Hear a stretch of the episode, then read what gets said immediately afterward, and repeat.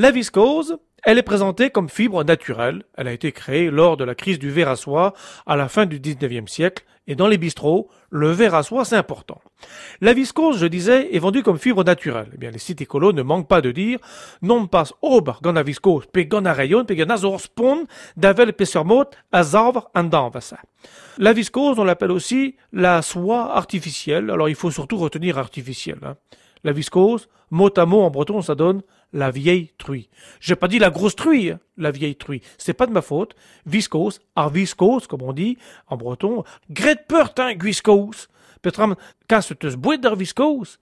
A gain brezon l'herve ho, uh, clan et din gant ar silicose. Mais l'herbe d'ar non pas dit silicose, nasocose fis au clan. Alors vous me direz que la vieille truie et la viscose n'ont rien à voir et que c'est un peu grossier de les confronter. Alors peut-être.